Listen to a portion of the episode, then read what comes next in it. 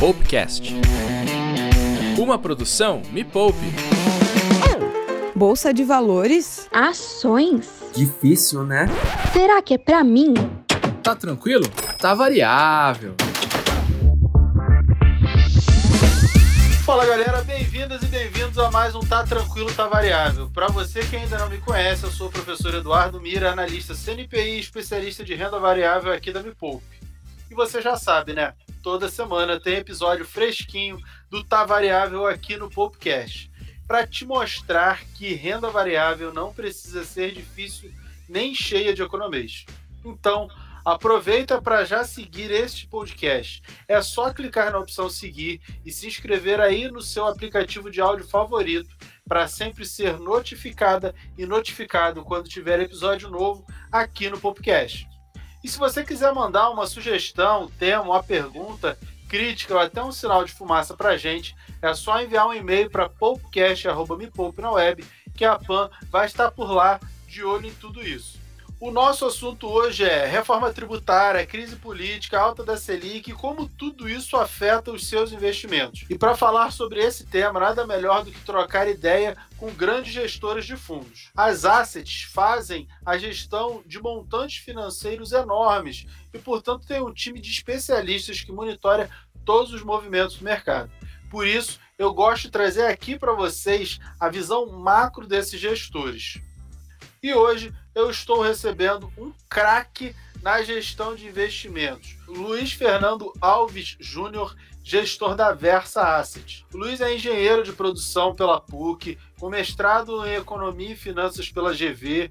Desde o início da carreira trabalha em assets, passou pelo Itaú, onde saiu em 2013 para criar o fundo Versa, na época, com uma outra gestora. Em 2017, ele fundou a própria gestora Versa e de lá para cá conquistou o respeito e admiração do mercado pelos excelentes resultados que apresenta de lá até agora.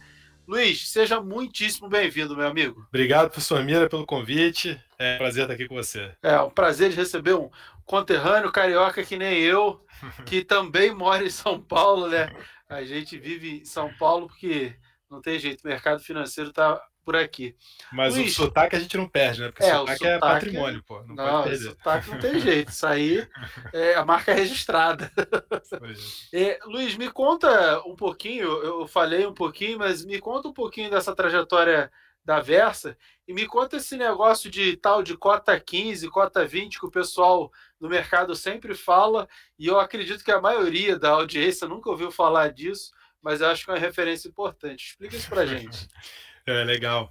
É, a Versa é uma gestora de recursos, né, que tem fundos aí com basicamente diversos perfis, né, todos os perfis.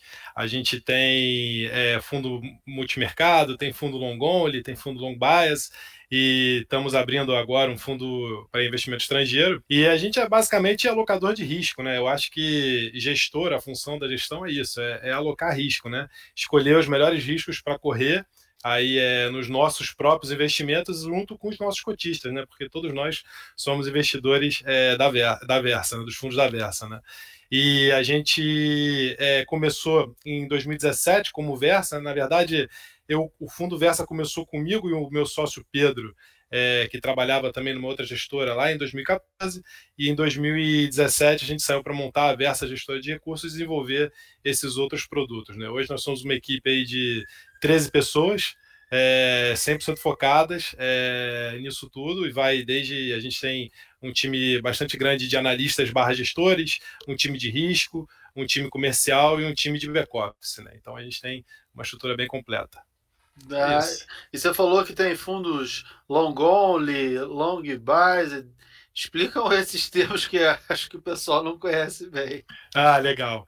Então, o fundo long only é o mais fácil de entender de todos. Né? O fundo long only é uma carteira de ações comprada, simples assim. Então, a gente pega 100% do patrimônio e compra ele em ações. E esse fundo ele tem por característica não fazer o que a gente chama de market time, né? porque a gente tem sempre a liberdade no fundo de ações de discrecionariamente reduzir essa alocação para 67% que é o mínimo que a legislação permite, aumentar para 100. Só que nesse fundo long only, a gente chama que ele diz que ele é um fundo long only Only puritano, assim, né? A gente não faz nada a não ser ter aquela carteira de ações e tentar render mais que a bolsa, que é o benchmark dele, né? Então é uma, é uma carteira com mais ou menos 20 ações, tá? É, que não tem alavancagem e está sempre 100% comprado. Desse fundo, a gente deriva outras estratégias, né? O fundo long bias é exatamente isso, essa mesma carteira, só que é, ela é alavancada, então a gente faz a venda a descoberto em Bova 11, que veja, é o próprio benchmark do fundo long only, né? Então a gente faz a venda a descoberta em Bova 11 e com, essas, com esse dinheiro que a gente recebe de vender a Bova 11 a descoberta, a gente compra mais dessa carteira de ações, tá? Da mesma carteira de ações. Então ele é exatamente igual ao long only, só que ele tem essa alavancagem do que a gente chama do alfa, né? O alfa é quanto que gera de excesso em relação ao benchmark. Né? Então, como eu vendo a descoberto é, o BOVA 11, que é a Ibovespa, compra a carteira de ações, esse é o, é o meu alfa. Né? E além disso, ela tem o acelerador e o freio, que nem eu falei. O que difere basicamente ele do outro fundo é que no outro fundo, que nem eu falei, está sempre 100% comprado. No long bias, não. No, no, no long bias, a gente, é, de em tempos em tempos, fala: não, vamos pisar no freio agora e vamos ficar é, sem exposição direcional em bolsa. Tá? Então, por exemplo, esses fundos se protegeram durante a pandemia.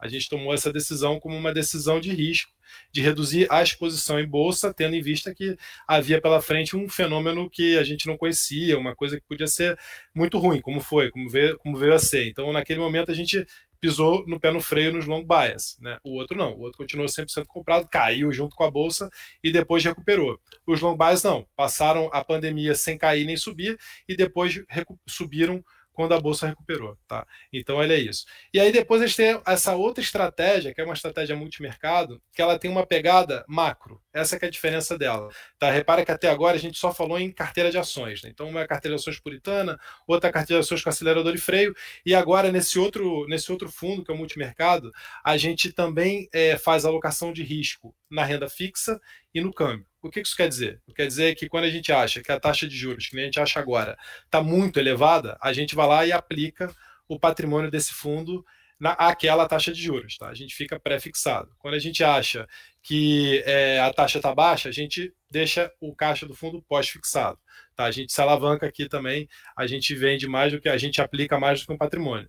E esse fundo também é, é, é investe na moeda, né, no real. Então, esse é um fundo, por exemplo, que carrega uma posição comprada em real e ele pode investir também em outras moedas. Pode comprar euro, pode comprar ien, pode fazer essas outras, esses outros investimentos que têm justamente essa pegada macro, não é a pegada micro ali da empresa e tal. Né? E além disso, esse fundo tem uma estratégia que só é dele, que é uma estratégia de volatilidade, que é uma estratégia bem pequena, mas é engraçado porque é também oposto ao que a gente faz nos outros fundos. Né? Os outros fundos estão sempre comprados em volatilidade.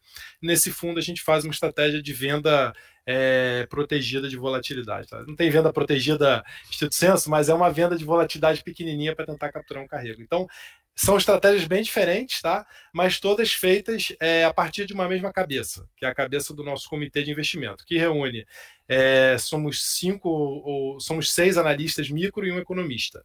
Tá? Então, essa é, a, é, a, é, o comitê de investimento. Então, a gente se reúne todos os dias de manhã e a gente se reúne também, é, normalmente, uma ou duas vezes por semana na sala de reunião, para discutir cenário macro, para discutir alguma empresa. Tá? Então, é desse comitê de investimento que saem as decisões que se espalham por todos os fundos.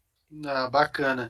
Então, essas estratégias, assim, ah, estou comprado em real Estou comprando título público federal, basicamente isso, né? Você falou, ah, vou comprar taxa. Vai lá no Tesouro Pré. Se eu quero comprar, ah, a taxa de juros está tá baixa e vai subir. Tesouro Selic. É, sim, não é isso, isso, que o fundo faz, né? Vai de LFP. Não, mas é isso aí. É isso aí. Mas para o público leigo seria o Tesouro Selic, o equivalente ao Tesouro Selic e, e comprar a taxa seria o tesouro pré, né? Mais ou menos isso. Isso aí. Que, que são estratégias que até a pessoa física consegue fazer. Eu acho que é importante a gente desmistificar isso, que assim, o, o fundo ele não inventa um negócio assim de outro mundo. Até uma ou outra coisa dá para fazer um trade com derivativos, como você falou aí que faz a, a, algumas coisas. Eu acredito que seja com com derivativos, né? Você falou que tem aí uma estratégia para ter um carrego, mas assim, vende um BOVA, mas no geral é o que? É estudar, escolher bons ativos, entender o cenário, não, não inventa nada assim, que ah, não está inventando a roda, né? Está fazendo não. aquilo ali, o arroz com feijão bem feito e consegue dar um resultado. E nesse conseguir dar um resultado, Fala da, da cota 15, da cota 20, que esse fundo mais antigo, o Versa mais tradicional, tem. É, então, o Versa tem que fazer o, esse, o Versa maior, né? Chama de versão, né? Que é o Versa mais alavancado. É, tem que fazer esse parênteses que ele é um fundo com risco bem acima da média dos fundos do mercado. Né? Então, quando a gente. Eu fiz a minha, a minha carreira no Itaú, né? Minha carreira no que a gente chama de asset dependente, né? E aí fui sair da. fui para uma asset independente em, em 2013. E, e, nessa mudança, uma característica que eu, que eu quis implementar foi justamente um produto com um nível de risco um pouco mais elevado, né? Porque um bancão ele não tem, é, não costuma ter produtos com esse nível de volatilidade. Né? Faz todo sentido porque o público-alvo dele é muitas vezes um público menos especializado e tal, então é, ele tem o risco de imagem também, né? Imagina, sai no jornal que um banco teve um fundo de um banco que perdeu 30%, 40%, pega mal. Então é, é só que quando você sai e está no mercado independente, né? Você pode, e essa foi a nossa abordagem, né? Você pode fazer um produto com nível de risco diferenciado e explicar para as pessoas o que você está fazendo. Então a gente criou é, o fundo Versa lá em 2014, né? Foi quando ele surgiu como essa, como essa estratégia. O fundo ele é de 2013, a cota 1, mas ele virou Versa Long Base em 2014 na cota 073, então a cota 15 desde que ele virou Versa é uma alta ainda maior, mas é, independente disso, é, o fundo, ele quando ele subiu ali em 2014, a gente pisou no acelerador e falou: bom, agora a gente vai vou fazer com esse fundo aqui o que eu quero fazer com o meu dinheiro, né? Era uma situação no qual só tinha basicamente família e amigos, e só que a gente vai precisar explicar para quem chegar o que, que a gente está fazendo para as pessoas não se assustarem, porque é bom, mas também cai, cai bastante, cai, cai com força, né? Porque é a característica do risco, né? Então o risco é, é bom quando é para cima, né? Para baixo o risco é ruim. Mas a, a verdade é que quando você está correndo risco, você está correndo risco, né?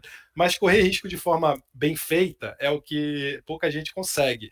E esse é que foi o objetivo do fundo. Vamos correr risco cortando o que a gente chama de caudas longas, né? Que são aquelas possibilidades de você é, ter um prejuízo arrasa quarteirão. É, vamos adotar uma estratégia que seja uma estratégia é, que tenha algumas espertezas nela para justamente nesses momentos que permita, quando a gente acertar um papel, é, um investimento bom, permita o fundo dar um, uma, ter uma alta significativa. E é o que aconteceu com o Versa, né? Então a gente conseguiu pegar por exemplo, nesse fundo, um, um do, do, das maiores altas do fundo históricas foi a Locamérica, né? Locamérica é um papel que a gente comprou, comprou, e o papel multiplicou por mais de 20 vezes, né? É, e, e, a gente pegou esse papel com uma posição bem grande. A gente teve outras altas também, que nem Ering agora, uma outra posição enorme que esse ano está multiplicando por mais de duas vezes, né? Então esse é que é o espírito do fundo. E com isso a gente conseguiu multiplicar a cota por 15 aí é, em sete anos, né? Oito anos, né? Que é o que é o que está agora.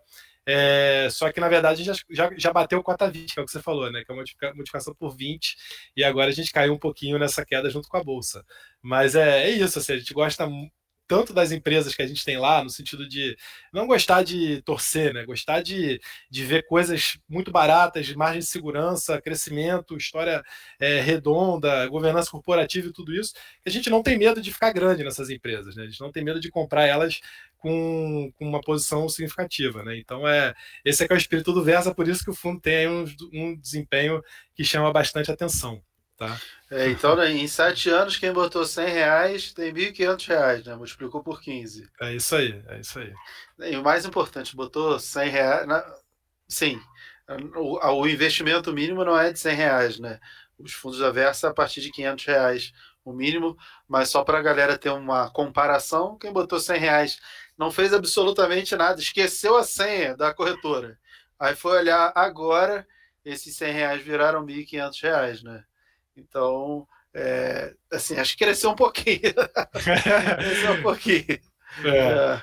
eu fico é. feliz de dizer que o fundo fez, de fato, algumas pessoas milionárias. Conseguiu. É, fez. Eu conheço algumas.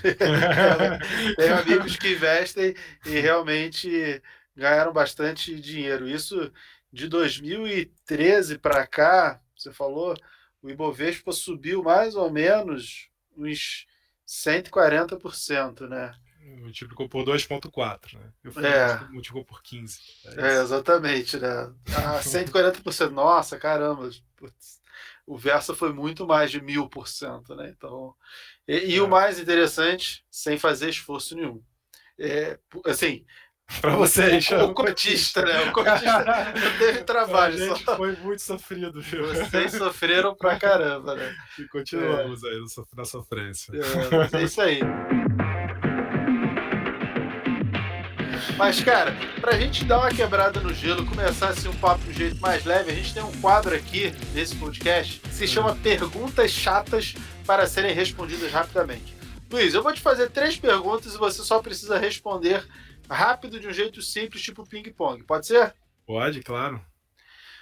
Pergunta número um. O sucesso da gestão de recursos é ter 70% de controle emocional e 30% técnica. Verdade ou mito? Verdade, totalmente verdade. É, o que, aonde você deixa de ganhar dinheiro ou, ou, perde dinheiro é justamente quando o teu emocional se sobrepõe à técnica, né? Isso acontece muitas vezes, né? aquela história de tá caindo, tá perdendo dinheiro e, e resolve estopar a posição que conhece, que tem valor, porque ficou com medo, né? Então, é exatamente. É nesse, e é, isso que, é esses momentos que separam os homens dos meninos. Né? é isso que faz diferença na crise. Em momentos de instabilidade e crise, os melhores investimentos são os mais simples? Sim, é, na verdade, não só em momentos de estabilidade em crise, né? Sempre, sempre os melhores investimentos são os mais simples. Quanto mais partes móveis tiver o teu investimento, mais suscetível a, a você se enganar ou o negócio dar errado é, ou você fazer uma avaliação errada é, em relação ao investimento simples. Tá? Então, quanto mais simples for para você enxergar o valor de uma empresa, melhor, tá? Melhor pro, e, e, e, mais simples ver a geração de valor da empresa, não só quanto ela vale hoje, mas quanto ela pode gerar de valor, com certeza melhor, sempre. Não. Princípio da parcimônia, chama isso. Cair 50% é mais fácil do que subir 100%? Verdade ou mentira? Mentira. Ah, essa é uma lenda que existe na vida, que tem gente que fala, ah, caiu 50, agora para subir 100 é o dobro.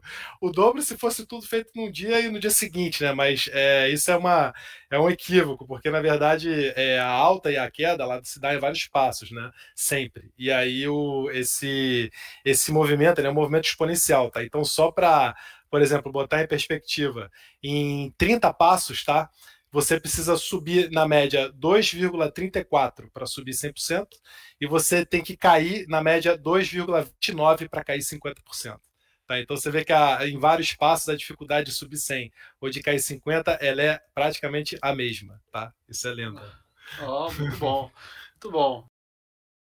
Bem, agora a gente já aqueceu as turbinas, vamos falar de mercado pois as mipolpeiras e os mipolpeiros têm muito a aprender com as lições da Versa.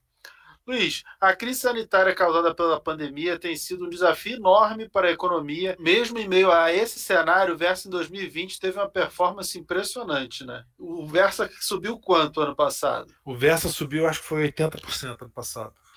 Contra. O outro Versa Fit, que é o irmão metade do risco, 48%. Conta zero da bolsa, né? E o Ibovespa subiu quanto ano passado? Foi zero. Zero, 1%, 2%, por ali. Subiu um, caiu um, foi algo é, tipo. Esses números eu nunca tenho de cabeça, cara. O Ibovespa subiu 2,92% em 2020. Foi. Foi lá embaixo, voltou ainda conseguiu subir 2% em pois 2020, é. né? É, é. E o Verso subiu 80 e o FIT 40, né? 48, o FIT subiu quase é. 50. Agora, em 2021, a economia vinha em forte recuperação das perdas da primeira fase da pandemia, mas surgem outros desafios bem grandes.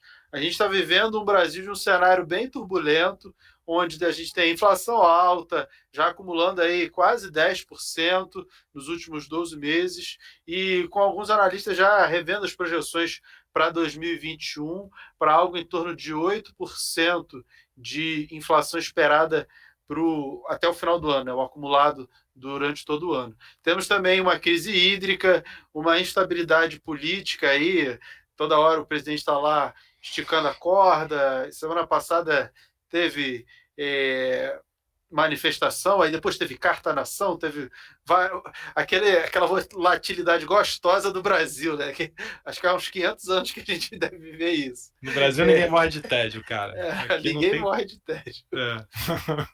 Isso tudo tem mexido bastante com o mercado. A gente sabe que a inflação e a crise hídrica, apesar de atrapalhar bastante, são riscos que o mercado antecipa. Mas o que atrapalha de verdade é a instabilidade política, porque num cenário polarizado, como tem sido brasileiro, fica difícil precificar, né? Porque a gente não sabe exatamente o que vai vir da cabeça de político A ou B na semana que vem, né? Uma semana já, é já é longo prazo para a política. E além desse período pré-eleitoral, que historicamente é sempre bem conturbado, a gente tem pela frente a reforma tributária, que já foi aprovada no Congresso, mas falta aprovação do Senado. Temos orçamento de 2022 que o governo enviou para o Congresso, onde as questões dos precatórios e, e, do novo Bolsa Família, que deve mudar é, aí de nome, são estruturais. E com tudo isso, em meio a um embate lá do Executivo com o Judiciário, um monte de coisa, a gente tem um, um cenário aí com múltiplas possibilidades. Né?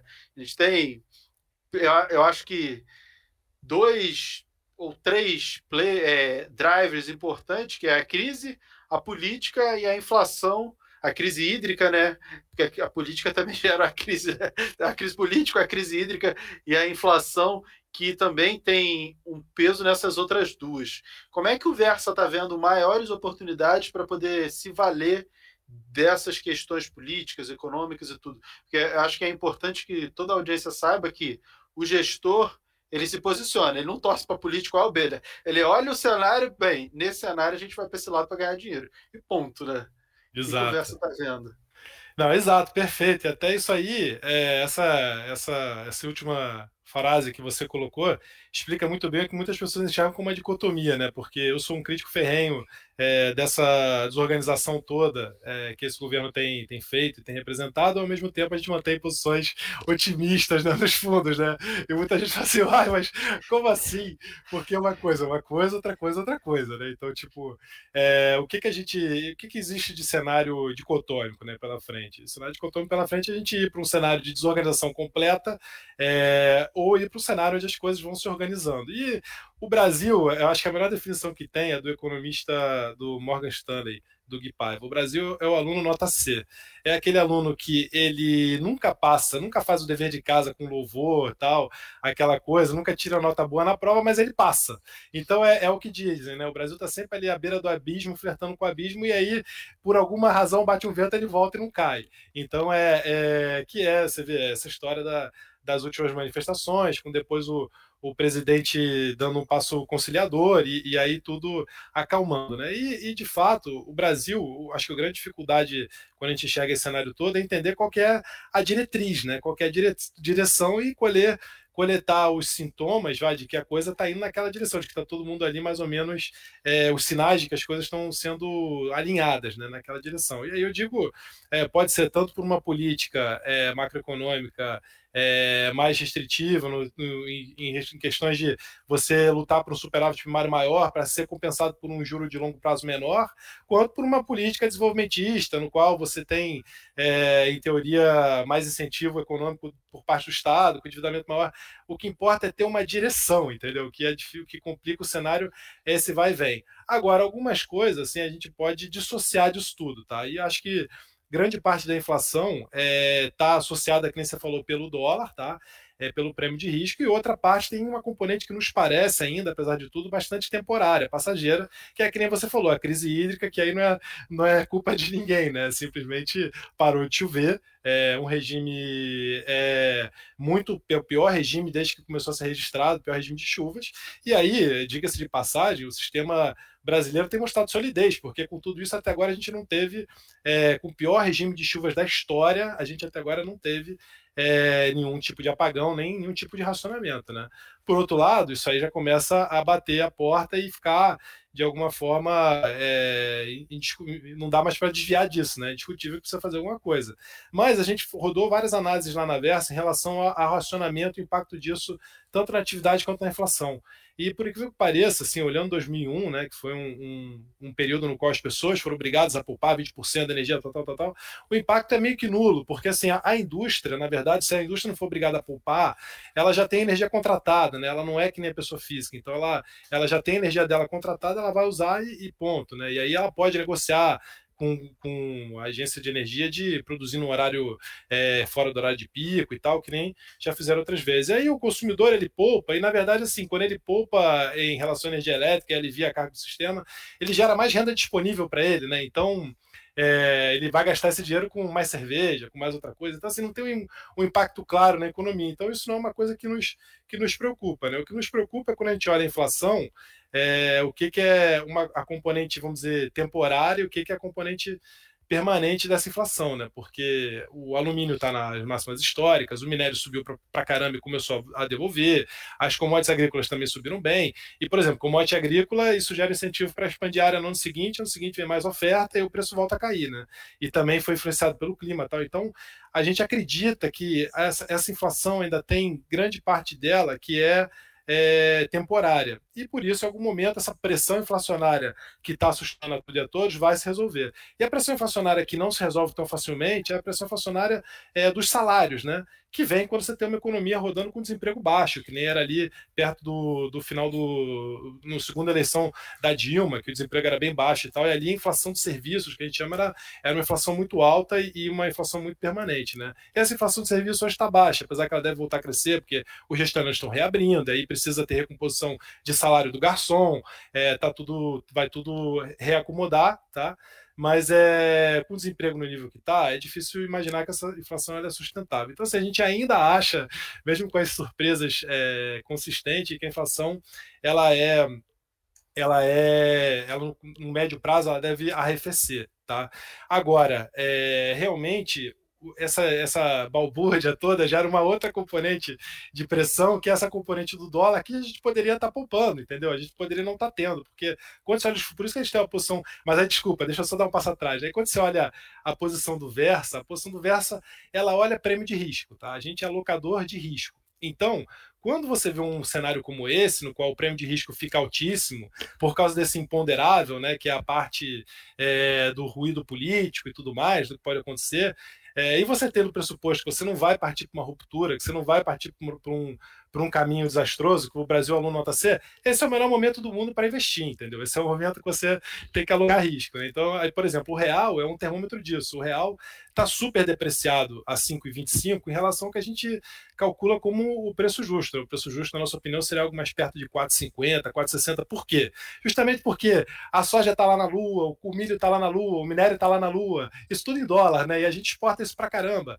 É, então, o investimento estrangeiro continua mais ou menos ok e tal. Então, esse real não cai porque o exportador hoje fica com medo de trazer o dinheiro dele para cá e acontecer algum problema aqui, então prefere deixar o dinheiro lá. Uma vez que esse fator é, imponderável vai acalmando, né, esse exportador vai falar: pô, quer saber, Brasil com pô, taxa de juros de 3, 4 anos a 10%, e eu deixando meu dinheiro aqui queimando em dólar com esse juro de quase zero, ah, vou trazer de volta. E aí o real quando o negócio começa a acalmar, eu acho que essa, esse prêmio de risco começa a diminuir, o real tende a apreciar, né? mas são os fundamentos, o, pré tende a fechar, e é por isso, e a bolsa tende a subir. E é por isso que a gente tem, então, uma posição otimista, tá? Quando você olha hoje a bolsa, a bolsa está muito barata no Brasil, justamente por causa de todo esse prêmio de risco, tá? Quando você olha é, ela mesmo segregando commodity, que está ridiculamente barato, porque os preços estão lá em cima, ela está muito abaixo do que ela costuma negociar, tá? Então é, é, eu falei pra caramba, né? Não, não mas é, é, justamente isso. E, e, e, o que você falou, eu concordo 100%, porque é, é muito do que eu sempre falo nas redes sociais. Eu acho que a bolsa está muito barata e a crise política deixa a bolsa ainda mais barata. Ah. E como é que a gente diz, ah, por que, que a bolsa está barata? porque os resultados das empresas estão melhorando, os Isso. resultados são crescentes. Significa que o preço devia crescer também. E cresceu, só que começou a cair. Só que o preço caiu, já tem mais ou menos uns dois meses que a bolsa está caindo, e os resultados das empresas continuam crescendo, das boas empresas. Eu falo, peraí, temos aí uma oportunidade. Resultados melhorando, empresas vendendo mais, gerando mais retorno, resultado financeiro, lucros que depois viram dividendos, só que a cotação das empresas está caindo. Opa, peraí, se essa empresa é boa, vai, acho que temos oportunidade. É, é bem isso, né? O Ibovespa ele tem negociado a, a patamares. É, eu sempre falo, nos indicadores que eu mais gosto da, da análise fundamentalista é o preço sobre lucro. E o preço sobre lucro PL do Ibovespa, eu acho que ele está seis e pouco, ele nunca teve tão baixo. É uma relação muito baixa, mostrando que, ó, no geral, tá barata a bolsa. Perfeito. E a gente é investidor pesado do varejo, né? E o varejo é um setor muito sensível à economia, né? E nesses momentos no qual você começa a ver a inflação pegando no bolso do consumidor, que vai afetar com certeza é, a massa da salarial real, que a gente chama, né? Que é a medida do emprego, vezes a, o salário médio da galera, descontado a inflação. Então, essa é a medida que está mais correlacionada ao varejo, né? Então, quando a inflação sobe, o desemprego aumenta, isso é afetado e tal. E aí a gente, como investidor grande, né, vendo a inflação subir, a gente vai ligar para as empresas e fala: e aí, como é que estão? Como é que estão acontecendo as coisas e tal, e não sei o quê. E assim, o feedback que a gente tem é que o varejo, óbvio, né, não está punjante que nem na, na recuperação, mas o varejo não está assim, ninguém está vendo uma parada súbita de vendas, nem nada disso, entendeu? As coisas continuam caminhando como vinham caminhando. Esse é o, o que a gente ouve como, como forma, com feedback geral. E aí gera uma dissonância né, em relação ao sentimento, né? Que é o que você falou. Você vê a ação caindo e fala, pô, dá aquela sensação horrível, né? De que parece que o Brasil está emburacando. Mas aí você vai olhar, saiu ontem, outro dia, vendas no varejo lá do indicador do é, econômico, acho que é do IBGE, né? Vendas no varejo resiliente, forte, né? Então, você olha lá, os bancos continuam crescendo bastante carteira de crédito. É, as pequenas varejistas, é, as, desculpa, as empresas de crédito das varejistas também.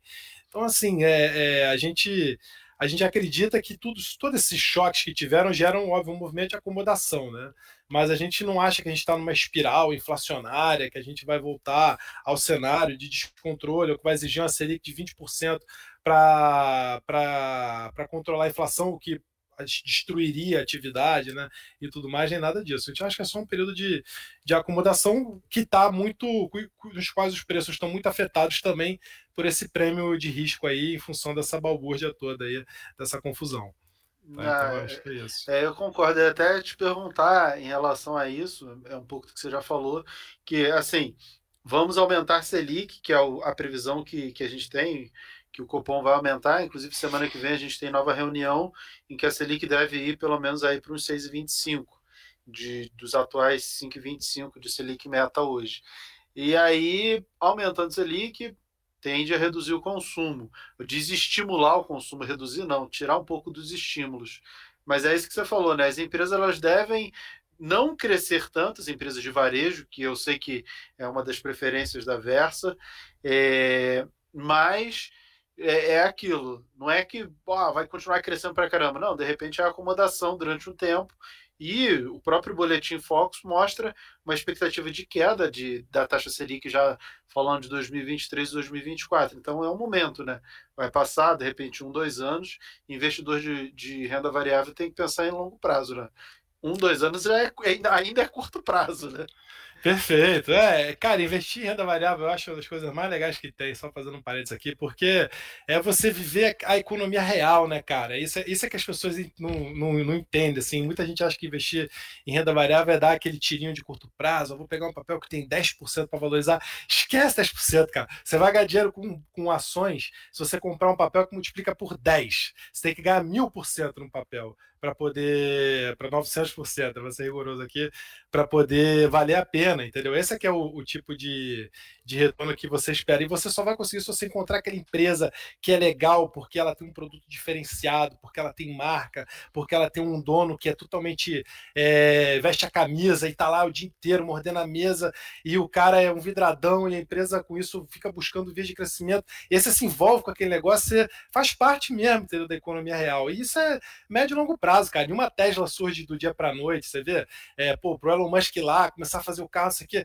Quem ficou rico é quem investiu em Tesla no início os caras estão ricos, entendeu? Agora. Mas, porra, olha que história, né? De desenvolvimento e tal. Então, isso é que é investir em renda variável. Tem que mirar 5, 10 anos, entendeu? Esse é que é o horizonte razoável de investimento. E, e, Luiz, cara, você falou de Tesla aí, que, que todo mundo fala de Tesla, né, do Elon Musk, mas não tem só Tesla fabricando carro elétrico. Eu sei que vocês também estão se posicionando em montadoras como a GM, pensando em carro elétrico. O que, que você tem para falar para a gente sobre isso? É, essa é bem legal mesmo, das posições mais é, histórias mais legais, né? Porque ela combina duas coisas que a gente adora, né? Primeiro é uma empresa sem as opcionalidades, quer dizer, a GM antiga, vamos dizer assim. Primeiro é uma GM velha que é extremamente rentável, extremamente barata, tá? Quando a gente comprou, agora já não está mais, mas é tão barata, mas ainda é barata, tá? Só a GM standalone que a gente chama, tá negociando lá pela, pelas últimas contas que eu olhei era tipo preço-lucro de 10 vezes, tá? Mas é uma montadora é, que, vamos dizer, é, vai ser atropelada pela evolução tecnológica, né? Que é a, a, o, eu acho que o futuro inequivocamente é do fim dos carros a combustão, porque o carro elétrico é ridiculamente mais eficiente, tanto em termos de manutenção e tal. Então é uma questão tecnológica para o custo das baterias cair ao ponto de da substituição acontecer é, de forma sem parar, vamos assim. É, de, então, então é, é, a gente, então isso vai acontecer. E aí, quem vai sobreviver são as empresas que vão fazer essa transição para o outro lado, né? E essa transição ela tem dois componentes. O primeiro é a eletrificação, que é você desenvolver uma plataforma elétrica boa, e aí você tem que ter é, bateria boa, você tem que ter motor bom, é, e a outra parte é a parte do software de direção autônoma, né, que é a grande graça do negócio, mas que é um outro negócio totalmente diferente. Porque aí você tem que ter computadores que ficam lá, um, um programa de inteligência artificial que fica capturando dados e desenvolvendo ali o, o, sistema de direção. Né? Tanto que quanto mais roda um sistema de direção, mais desenvolvido ele é, mais apto a dirigir sozinho ele está. Tá? Então, são duas vertentes, é, é, de, na minha opinião, diferentes. E a GM, ela tem além da montadora velha lá que dá dinheiro, ela tem essas duas vertentes aqui crescendo de forma muito boa, assim, muito expressiva, de forma muito significante, tá? Então ela tem, é, de um lado, é, um dos melhores é, sistemas elétricos que do mercado, tá? Tanto que a Honda fez uma parceria com ela, tanto que é, ela é um dos um fornecedor, né, para outras montadoras. E ela tem do outro lado a Cruise, que é uma investida dela, junto com o SoftBank, inclusive, né? Que investe em tudo esse tipo de tecnologia, que é só um sistema de direção autônoma que já está aprontando um carro 100% elétrico, que vai ser um 100% elétrico e autônomo, né? Que vai ser um Uber da GM que é o Cruise Origin, né? Então a GM ela tem, ela, o que é legal dela é isso, é que ela é uma empresa que ela é barata como é, mas ela tem opcionalidade, tanto uma opcionalidade uma Tesla lá dentro, é, quanto com a opcionalidade de um Uber lá dentro, né? Quer dizer, na verdade, assim, é, a Tesla ela tem a opcionalidade de um Uber também, né? Porque a Tesla também tem um sistema de direção autônomo, então vamos dizer, ela tem uma, ela é uma GM com opcionalidade de uma Tesla lá dentro. Os produtos que ela tem lançado são, pô, vem tendo vendas recordes, assim, vendendo no pré-venda, são, são especificações técnicas muito boas, mas é, o, que, o que chama atenção mesmo é essa combinação que pouquíssima gente tem, tá? Então, é, a gente por isso a gente é acionista da GM aí há um tempinho, uma posição que já deu bastante alegria. A gente reduziu porque é, o valuation não é mais, é, o valor da, o preço não é mais aquela moleza em relação ao valor da empresa, já está é, um pouco melhor refletido. Por outro lado, é uma posição bastante significativa, porque esse futuro ele pode ser muito brilhante, pode ser brilhante, ou pode ser simplesmente ok, como ela já é hoje em dia, entendeu? Então é, é um espectro de possibilidade muito favorável e, e positivo, tá? Então é isso, ah, as opcionalidades que a gente chama. Pô, show de bola. É, eu, eu vi uma vez você explicando isso, achei bem interessante o posicionamento do fundo, porque todo mundo só pensa em Tesla, né? Mas é, não é só a Tesla, né? Acho que o mercado inteiro está tá pensando em carro elétrico. Não dá para não pensar em carro elétrico quando se fala em montadora, né? É, Mas... Tem a vantagem de ser o do primeiro movimento, né? Dela ter Desculpa ah, sim, né? Aí, aí, aí cresce mais, né? Foi a primeira que, que inventou, a, a, acaba crescendo mais, mas agora acho que já está na. Já tá muito claro para todo mundo. Vir, né? É, é, todo mundo vai fazer isso, né? Não é. tem nada agora que vai ser tão diferente. Mas mudando um pouco de assunto, e, e, até o que é ligado um pouco do que a gente estava falando, a gente tem uma reforma tributária aí pela frente já foi aprovada na Câmara, e impacta diretamente o dividendo, distribuição de dividendo, que vai passar a ser tributado, o que, na minha visão, meio que tem um objetivo aí, lógico que tem um objetivo do governo é, de querer arrecadar mais dentro da, das suas necessidades e dos seus objetivos, mas eu acho que tem um efeito colateral até positivo para a economia, que é o quê? Fazer as empresas investirem mais porque aí a empresa, opa, peraí, eu vou dar retorno para o meu acionista através de dividendo, só que ele vai ser tributado. Então, em vez, ao invés de eu distribuir mais dividendo, vou pegar essa grana, vou investir mais, vou crescer mais, vou passar a dar mais retorno para o meu, meu acionista com resultado, com valorização das ações, como a gente vê muito acontecer nos Estados Unidos, onde a gente já tem é, a tributação dos dividendos, é uma coisa normal, e, e, lá a gente vê sempre um dividend yield, um percentual de dividendo baixinho e muito crescimento das empresas, o que pode provocar um crescimento maior da economia, porque a empresa investindo, reinvestindo, é, dá, é, provoca um crescimento da economia e das próprias empresas. E, naturalmente, o, varejo, a gente percebe que é um setor muito voltado a isso, né? mais para crescimento do que para a distribuição de dividendos. Você acha que essa reforma pode impactar positivamente a, os posicionamentos do Versa e a economia? O que você está enxergando da reforma do, do imposto de renda? É, eu acho, eu acho assim, o impacto a gente analisou empresa a empresa, né? E, boa parte das empresas o impacto era pequeno, é, porque teve a redução, né, a proposta de redução do lucro do imposto é, que a empresa ia pagar também para compensar. Só que assim, na verdade, honestamente, a gente não se preocupou muito porque o impacto no preço é imediato, assim. Então, assim, já passou em termos de preço das ações, né? Agora é ver em termos de atividade o impacto que isso vai gerar. De fato, na última proposta que eu li, e aí eu te confesso que como eu estou de férias ainda não li a última, a última das últimas propostas, mas é, a última que eu li é, tinha realmente a previsão que você falou que se você capitalizasse o lucro, ficasse cinco anos com esse lucro capitalizado na empresa, depois de sua redução de capital, ele não é tributado, que é um incentivo de fato a empresa capitalizar o lucro e reinvestir esse lucro lá dentro do negócio, que pode gerar é, no médio prazo aí um, um, um resultado interessante para a economia, né? Mas eu acho que o, o, o, que importa mesmo dessa, dessa reforma, do jeito que ela foi feita e tal, é o, o aspecto moral dela, e, e, aí eu, eu sou totalmente a favor disso, que é você, de alguma forma, aumentar a tributação de quem paga muito pouco dividendo, muito pouco imposto, que é o, a camada ultra rica da população, né? E compensar isso reduzindo imposto de empresa. Então, acho que eu acho que a, a proposta não cumpre a função dela de, de simplificar o sistema tributário e isso é uma pena, porque, porque é isso que vai gerar mais eficiência para a economia, que no final do dia vai gerar mais crescimento para as empresas, seria a simplificação do sistema tributário.